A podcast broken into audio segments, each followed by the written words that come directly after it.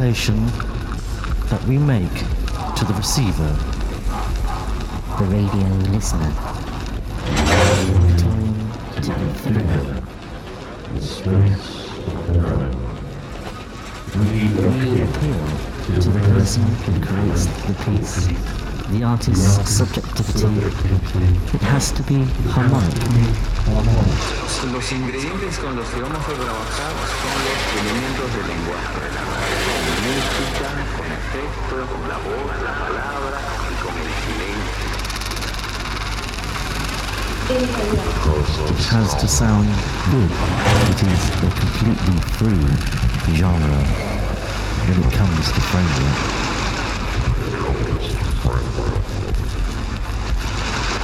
Música, efecto, con la voz, la palabra y con el silencio. There is no rigid diagram or structure that allow us to design radio art. You're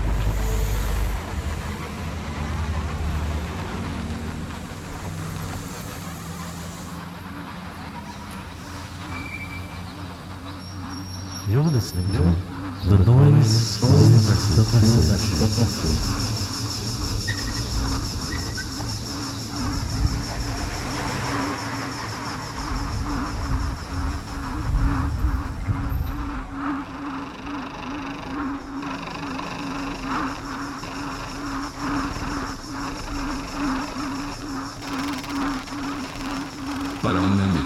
message. Recomendamos el uso de auriculares.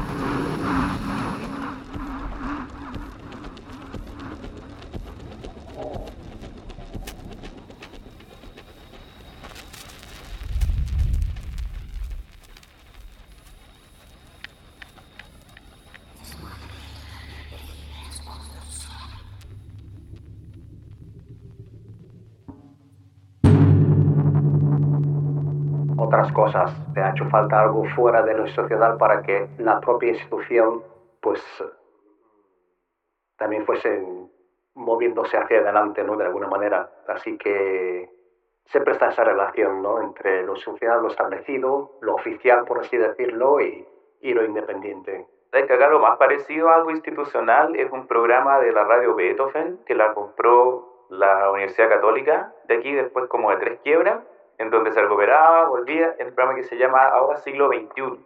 Pero lo que toca es música contemporánea fundamentalmente, entonces ha habido momentos en donde de repente abren cosas, pero por ejemplo un programa sobre arte sonoro, música experimental, en una radio abierta, nunca se ha dado, jamás. Incluso te miran con cara de, pero para eso está Internet. claro, váyase a Internet, por favor. Sí, a ese nivel así. Yo creo que en ese sentido, presentándose como posibilidad, que tampoco, no, o sea, menos que uno lo tenga como claro conceptualmente, no es lo ideal, serían las radios del espectro AM, de amplitud modulada, que funcionan, pero que la mayoría están tomadas por iglesias evangélicas o por grupos evangélicos que tienen esto repartido los medios. ¿sabes? que aquí es muy interesante cómo hay un grupo de pastores que pues, todo uno se hizo cargo de la tele, o sea, de todos los programas audiovisuales y coordina todos los programas audiovisuales de Chile y el otro de la radio. Y ellos se han ido quedando como con ocupar todas esas concesiones, porque nadie más las, las escucha al final. Claro, y eso es la piratería radiofónica, de verdad. Son emisoras cristianas que están ocupando uh, espectros de la onda que no les corresponden. Y me temo que eso también lo conozco en España porque hace años tuve la oportunidad de estar trabajando unos meses en, la Facultad de Bellas Artes de Cuenca. En ese momento estaba José Antonio Sarmiento de baja y Sarmiento había sido muy importante en el avance de arte sonoro en España y había establecido una emisora de radio experimental allí, Radio Fontana Mix, que emitía localmente por FM y a partir de cierto año empezó a emitir por internet, pero seguía teniendo una antena para FM. Yo conseguí convencer a gente de la universidad para que volvieran a activarme la antena para poder emitir y era muy problemático porque resulta que esa frecuencia la estaba ocupando una, una emisora católica, en este caso, no evangélica, católica creo, Radio María se llama. Puede como decir piratas radiofónicos católicos ocupando el espectro de arte sonoro. O sea, por favor, haced algo. Como dar vuelta al fenómeno. Claro, y eso es piratería radiofónica, piratería del espectro radiofónico, ya que es de lo que se quejan cada vez que se habla de radios libres, radios independientes, radios de baja potencia y esos medios ¿no? que están circulando por ahí. Así que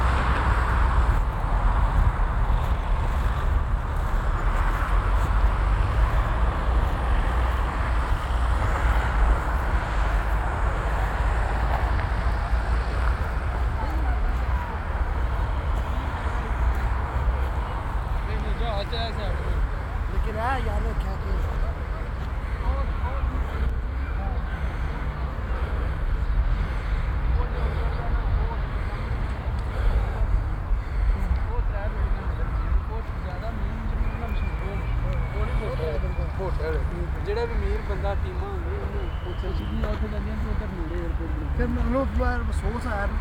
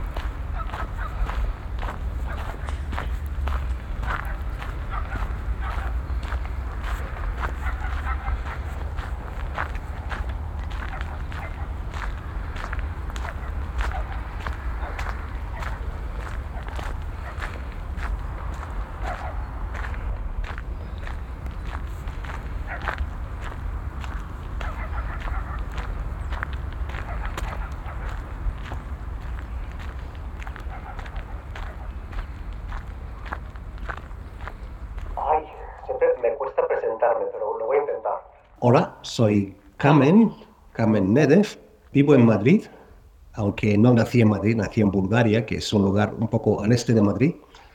Soy artista sonoro, investigador sonoro, pedagogo sonoro quizás, no sé cuál es mi especialización última. Trabajo en contextos pedagógicos, tratando cuestiones de ecología acústica, paisaje sonoro. Tengo mucho interés y mucha vinculación a llamar el activismo sonoro, la fonografía, escucha situada, crítica. Y estoy encantado de estar aquí en eh, El Ruido de ese mensaje, que es un programa que llevo siguiendo desde, bueno, pues bastantes años. No sé si el 2013 o algún tiempo después, pero llevo escuchando esos podcasts mucho tiempo ya. Así que encantado de estar aquí.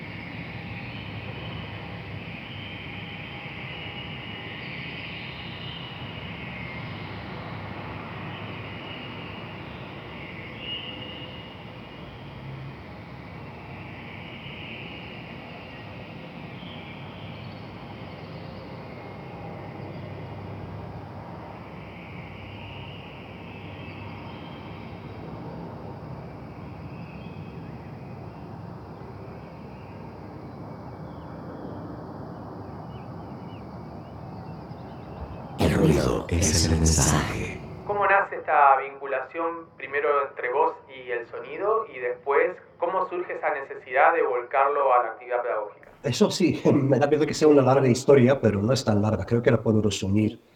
Mi vinculación con el sonido viene pues, pasar una infancia escuchando obsesivamente las cassettes de mis padres, pero sobre todo de un momento más tardío en mi vida. Me encontraba de viaje por Marruecos y en cierto momento llegamos a Marrakech, a la Jemaa el Y esta Jemaa es una gran plaza de mercado, bueno, de mercado y de toda actividad de la ciudad, que es un lugar increíble, es como un gran batiburrillo de sonidos, llamadas, gritos. Hay músicos, cuentacuentos, hay puestos de comida. Están los clásicos aguadores de Marrakech que se van paseando entre la muchedumbre vendiendo agua yo recuerdo que en ese momento intenté sacar la cámara de fotos que traía como turista para hacer una foto y dije, no puedo fotografiar esto, no soy capaz. Y en ese momento dije, voy a sacar mi grabadora, porque traía un Walkman grabadora de cassette, y simplemente voy a dejar que esto se registre así como ruido, como um, grabación. Fue así, un poco decir, bueno, pues eh, me di cuenta de que la fonografía, lo sonoro me permitía relacionarme con cosas que no conseguía explicarme de otra forma, por así decirlo. Como que necesitaba retirarme hacia lo sonoro para poder situarme bien en contextos en los que una realidad me superaba ¿no? a nivel de sensaciones y de impresiones.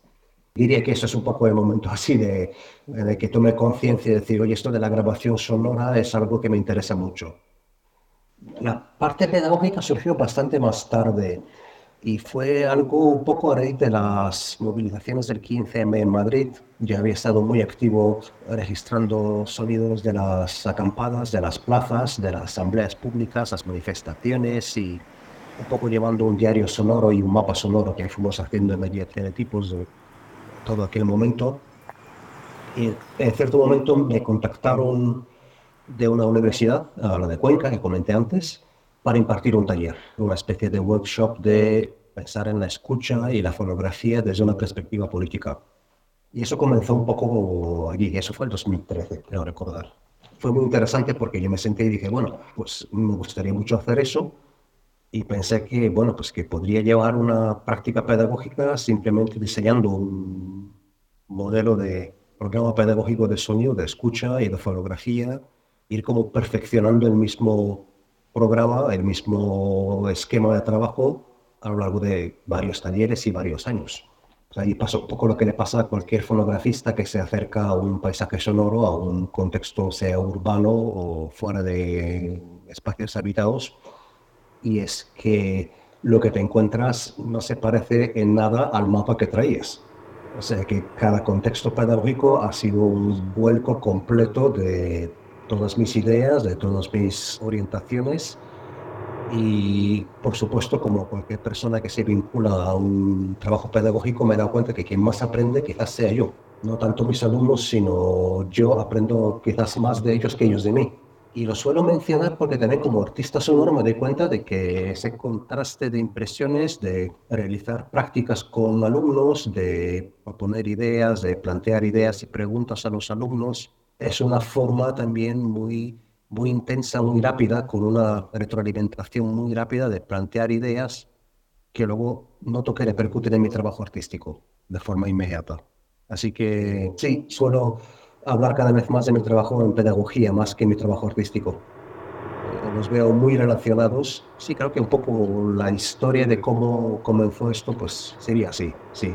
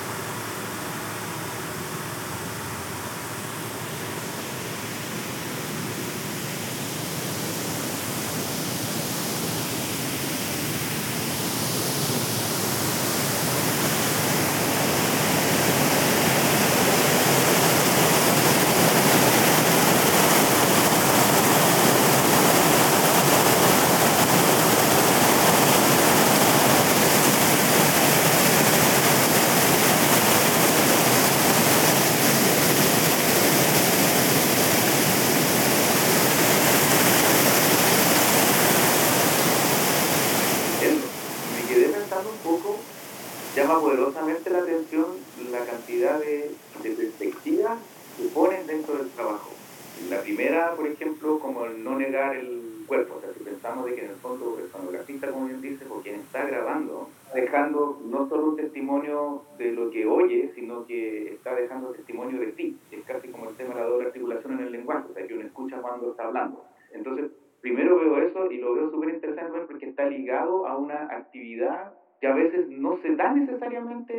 Espacios. Muchas veces cuando uno lee textos sobre arte sonoro o conversa con artistas sonoros, hay una sensación como de, no necesariamente leer el fenómeno de, de quienes lo generan, digamos, quienes lo componen. O sea, de, hecho está como esta mirada, estoy pensando en el texto que un árbol, por ejemplo, donde fuera claro, por ejemplo, lo que pasa con cómo la, la descripción de Murray Schafer tenía también en sí un, una mirada bastante moral respecto al sonido.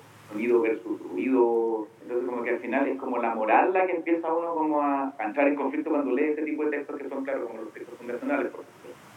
Primero, si crees que en el fondo lo que estás haciendo es dejar testimonio de tus oídos, pensando también en el oído como el primer sentido que se abre o el primer instrumento del que disponemos, lo musical, y si en ese sentido esa acción política no sería más bien el traslado, no lógico, pero sí probablemente el traslado más esperado desde una experiencia humana justamente urbana, social más bien amplia, en donde hay un montón de información sonora dando vuelta y que no es necesariamente ni una bulla apacible o esa cama, ese colchón que sugería John Cage cuando hablaba de cuando escuchaba el tráfico en el departamento donde vivía, sino que es en el fondo una acción en donde uno está más o menos de manera horizontal, estás plantado y el sonido te está llegando así como de frente, de costado, por arriba, por abajo, y no es esa especie como de corriente de río, que es lo que podría esperarse si uno piensa, por ejemplo, a lo mejor en cómo Cage escuchaba el tráfico.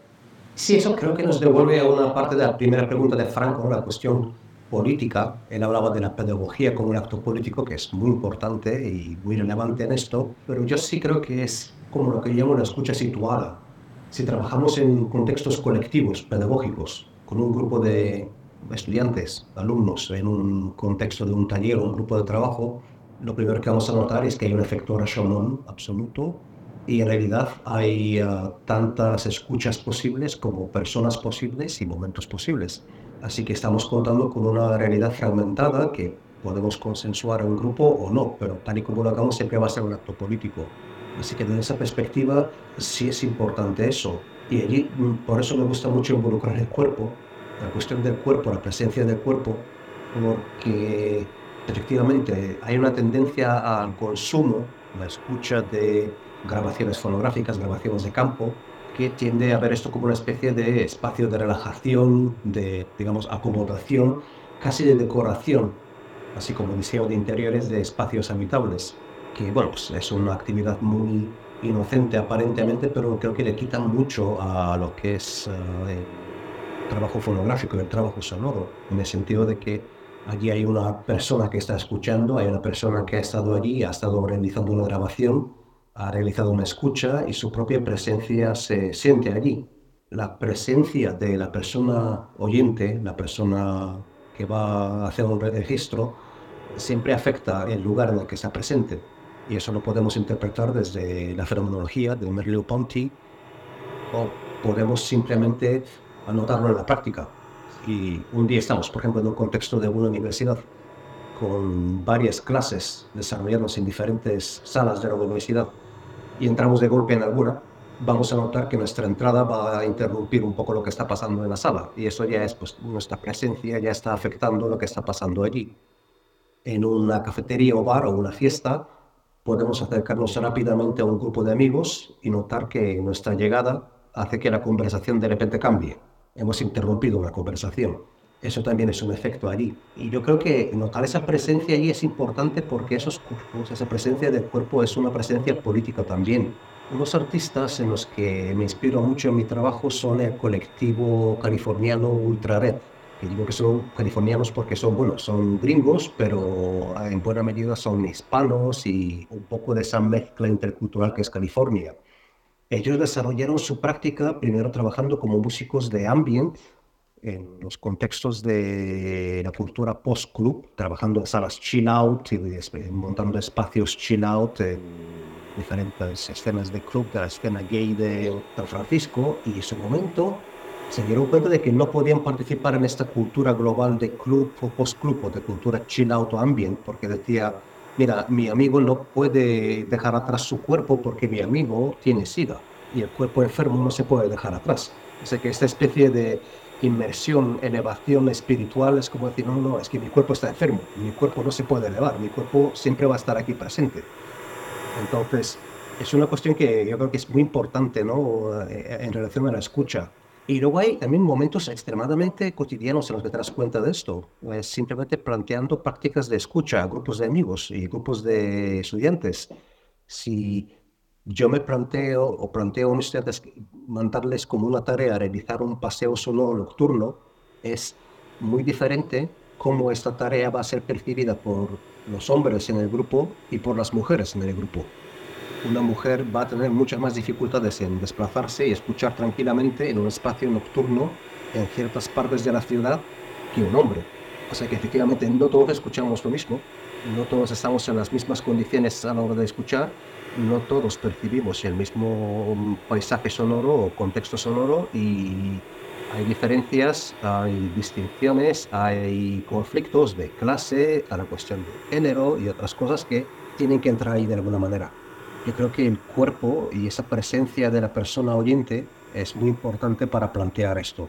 Solo agrupar todo eso dentro de lo que yo llamo la escucha situada, de decir mi escucha no es la misma que la vuestra por esa razón Quizás no sea la forma más correcta de plantearlo, pero me parece que es muy importante a la hora de trabajar con un grupo de personas, a la hora de situarse en un contexto pedagógico. Volviendo eso también, luego también es absolutamente inevitable que yo me haga consciente de mis propias condiciones de escucha cuando me sitúo en un contexto natural a escuchar un coro del amanecer de pájaros en la albufera de Valencia, por ejemplo, o un coro de ranas en las urdes en Extremadura, en España también. Y digo, bueno, pues eso parece una especie de puro paisaje sonoro maravilloso, natural, pero lo estoy escuchando yo y yo soy una subjetividad entre varias otras que podían estar aquí. Y otra persona va a hacer otro trabajo muy distinto aquí, va a escuchar otras cosas y probablemente registra algo muy distinto.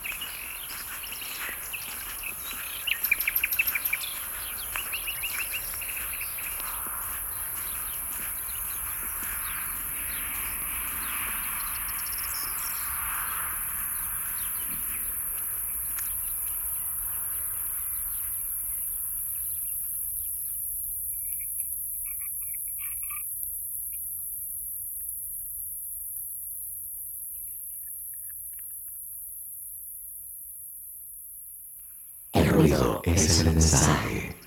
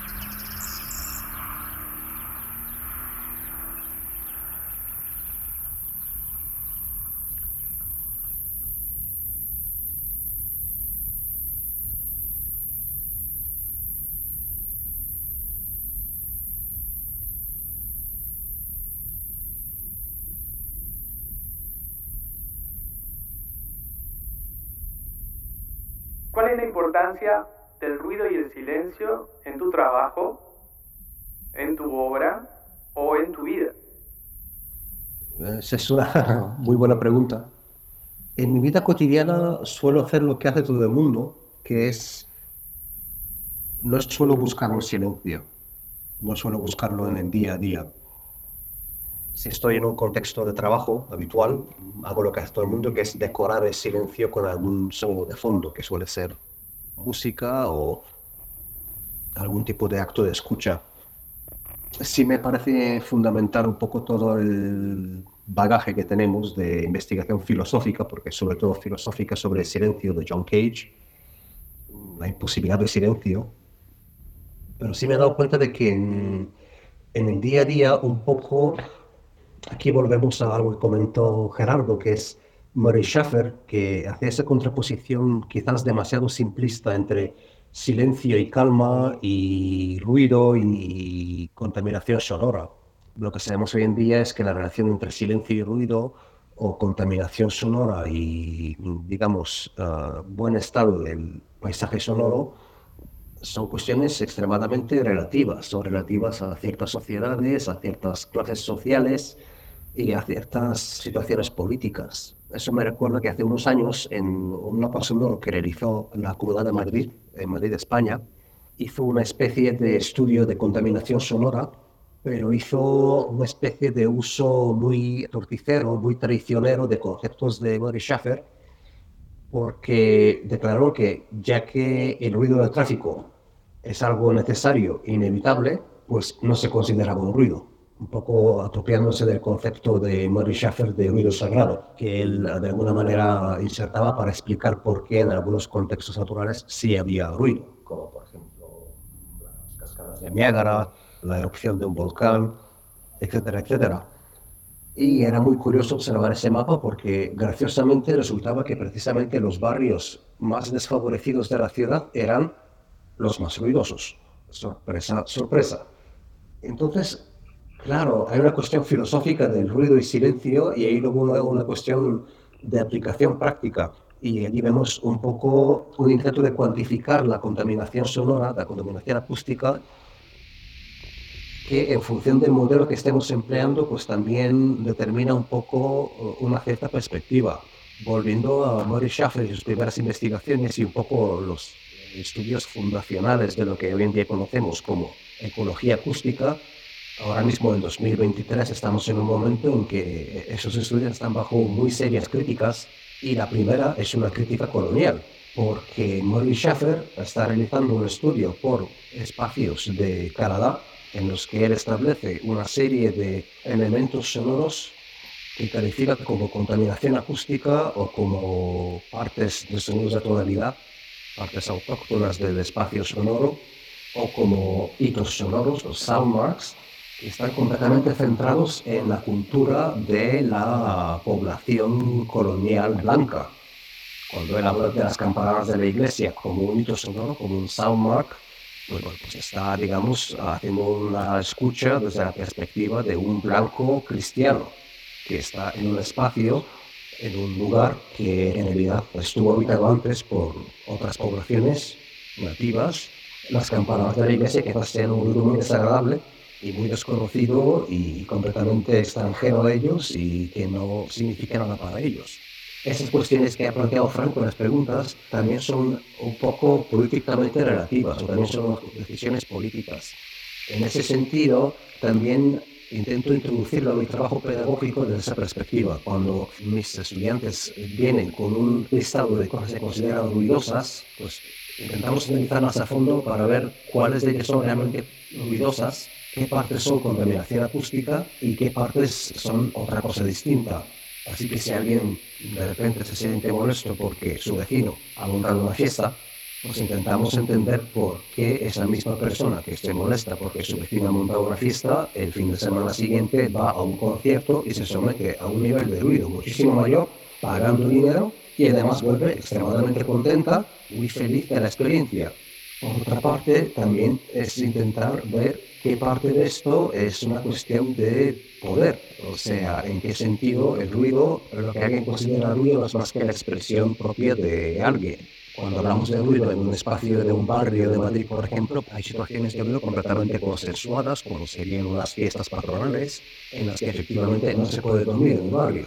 Pero ese no poder dormir es esta comunidad está celebrando algo que puede ser digamos, como verbenas, suelen ser uh, fiestas patronales, habitualmente celebrando el santo patrón de un barrio, hay incluso alguna procesión de algún santo, uh, alguna figura así por las calles, sean en barrios como Lavapiés de Madrid o en Laboral, en Burgos, hay uno muy importante también, o también están las fiestas de a lo que es la batalla naval de Vallecas, en Vallecas, Madrid, y bueno, pues son momentos de muchísimo ruido, pero es un ruido que es consensuado y que está, digamos, expresado por la propia comunidad y es muy diferente a otra cosa que, volviendo a Vallecas, es un barrio que está situado muy cerca de un nodo de tráfico muy importante para Madrid en su momento, que se considera que comentaron los años 60, que se llama la M30, que es una enorme carretera de circunvalación y en el caso de Vallecas, pues como esto era un barrio obrero, dejaron las casas de los obreros prácticamente pegados a la carretera,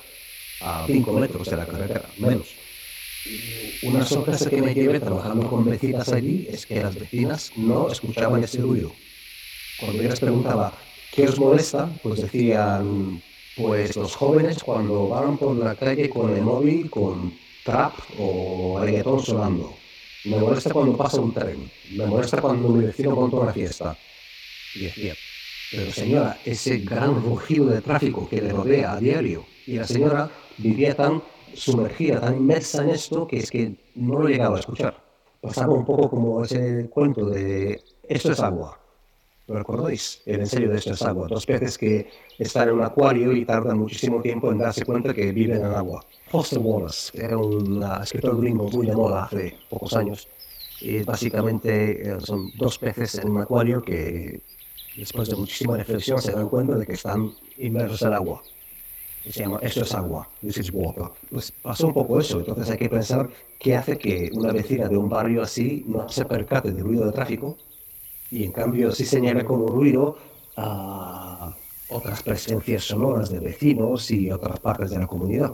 Así que quiero decir es que la cuestión filosófica para mí siempre acaba adoptando un cariz muy práctico, un perfil muy práctico y siempre encuentro como contrastando esas ideas filosóficas contra situaciones ah, muy cotidianas que a veces son muy surrealistas y muy extrañas y muy sorprendentes, pero que están allí. Pero sí es algo que tengo presente, sí.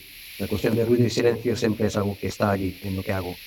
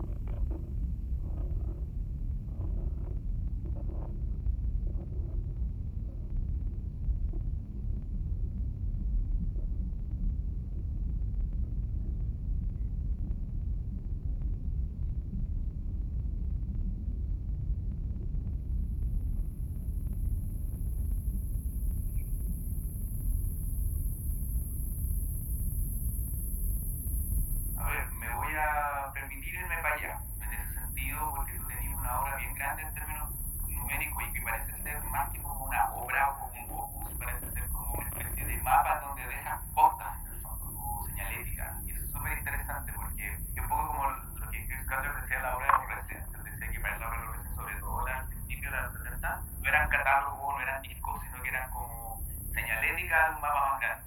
De un mapa más grande donde no había una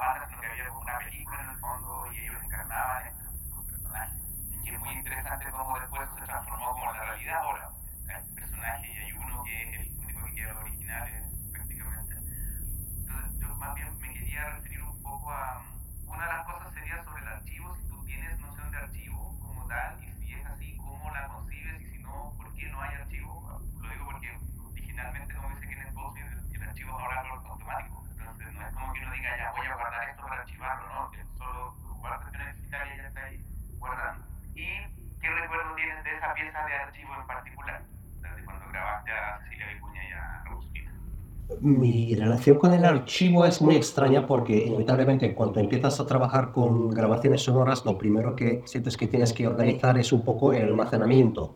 Comienza así, ¿no? Y en su momento pues lo hacíamos con cassettes magnéticas. Más adelante se hacía en minidiscs. Pero para cuando yo comencé con esto, que fue el año 2005, creo, 2003, 2004, 2005, ya estábamos en el contexto completamente digital, de audio digital, donde realmente si iba a haber alguna forma de archivo, tenías que darle forma tú. Entonces allí me he encontrado pues, con diferentes formalizaciones de lo que es la narrativa de archivo, ¿no? Está el diario sonoro, está el archivo oficial, está el mapa sonoro, que es una forma de archivo también y es una forma narrativa también. Y quizás lo más significativo en esto que hice fue en su momento organizar en archivo mis grabaciones de todo lo que fue el 15M en Madrid, las movilizaciones del 15M entre mayo del 2011 hasta 2013-14 aproximadamente.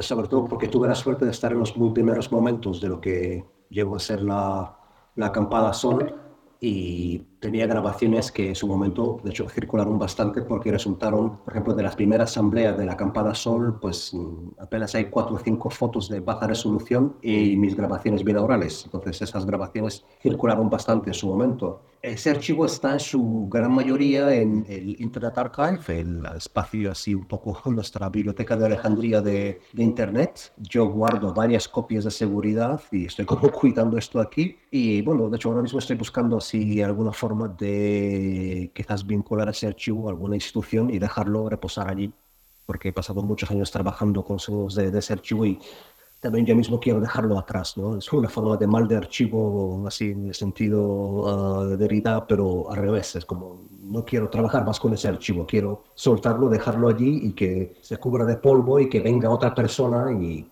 trabaje con él. En ese sentido, sí creo que el archivo debería ser como una herramienta para otras personas. Debería ser una herramienta pensada para que otros lleguen y hagan sus investigaciones, sus lecturas distintas, saquen conclusiones diferentes, ¿no? También pensar un poco en esa idea de desarrollo histórico. Sobre Cecilia Vicuña y Furita en Madrid, pues de repente yo me encontré con un momento de que de repente vi que ambos estaban programados en um, el Museo Reina Sofía.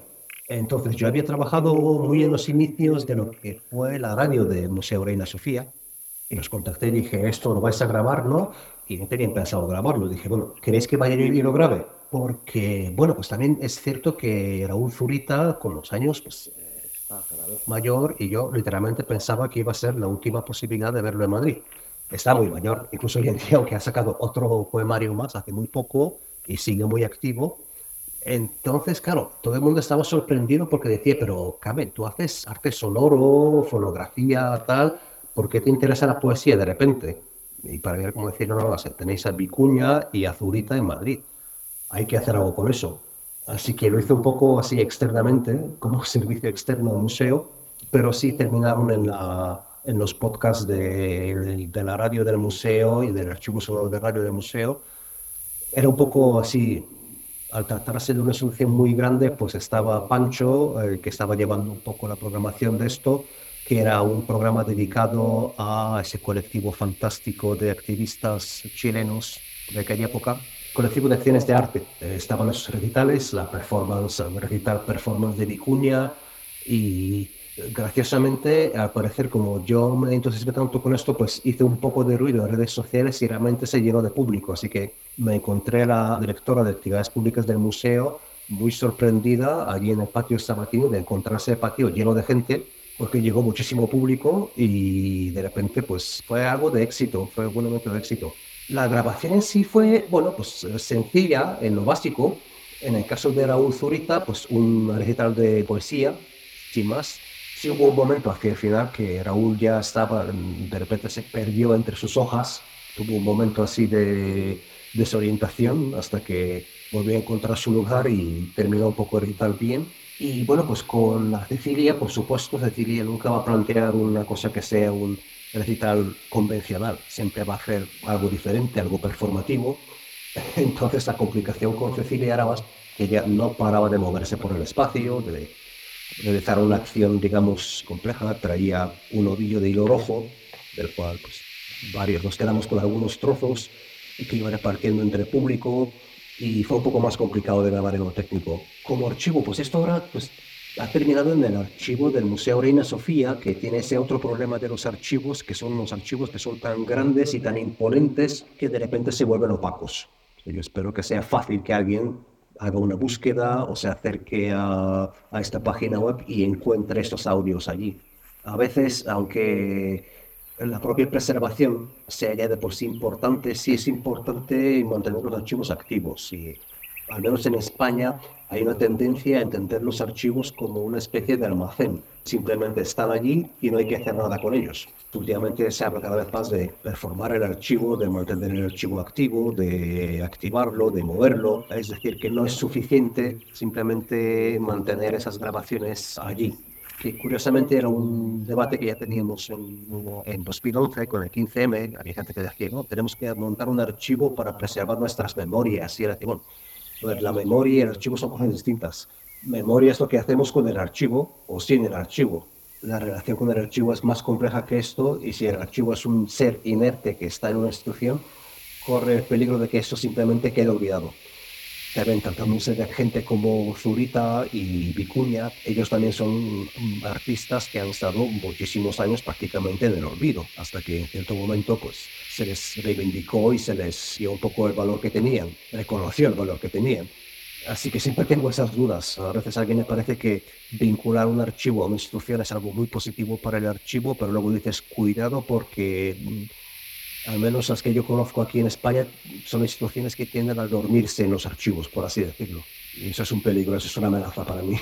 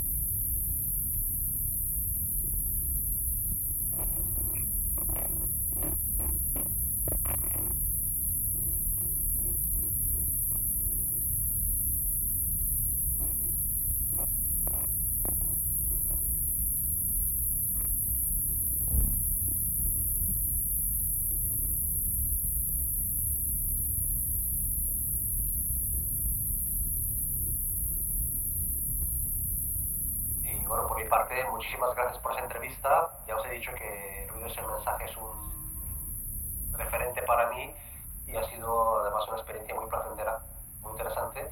Espero que no haya hablado demasiado, creo que sí un poco, pero bueno, no pasa nada. Podéis quitar todo, ¿eh? Lo podéis dejar en 10 minutos. Y muchísimas gracias a los dos. Vamos a aprovechar esto para seguir pensando así en cosas y ideas y cosas que hacer así un poco así en red, atravesando océanos. El charco no se pare. Así que el charco no tiene nada que hacer, claro. Muy bien. Muchísimas gracias. Bueno, pues muchas gracias, chicos. Venga. No, gracias a ti. Venga. Un abrazo. Es súper. Hasta luego, venga. Gracias.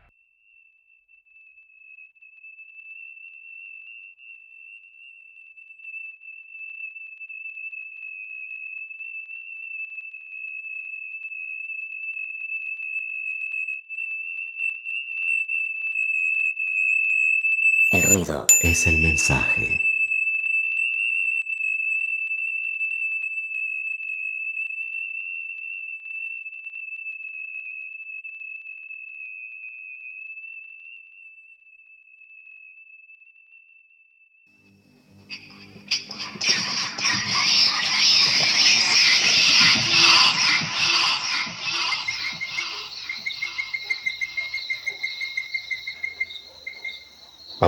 Dice la rana, escúchame, ¿eh?